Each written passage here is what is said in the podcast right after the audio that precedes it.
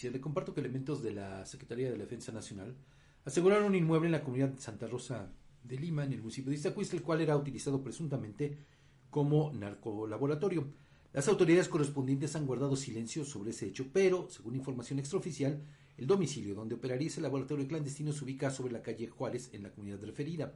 Supuestamente al interior de ese inmueble fueron halladas sustancias químicas utilizadas para la elaboración de drogas sintéticas. Apenas esta semana, como le dimos a conocer, elementos de la Policía Federal Ministerial hallaron en una barranca cerca del poblado de Santa Cruz Tenancingo, en el municipio de Españita, material, equipo y sustancias propias de un laboratorio clandestino para la producción de drogas sintéticas. En lo que va del año, suman ya cuatro narcolaboratorios desmantelados aquí en el estado. Los otros operaban en Santa Cruz Taxcala y en la comunidad de San Isidro Buen Suceso en el municipio de San Pablo del Monte. Y con relación a este último, al que se encontró ayer, ahí en Santa Rosa de Lima, pues eh, de acuerdo con algunos datos extraoficiales, pues se estaría investigando si tienen relación alguna con el otro, el que fue encontrado en Españita. Hay que recordar que, bueno, pues la distancia entre una población y otra pues, es muy corta. muy corta y entonces podría eh, haber algo ahí. Pero fíjese, lo que llama la atención es que hasta el momento, cuando son las 7 con 25 minutos,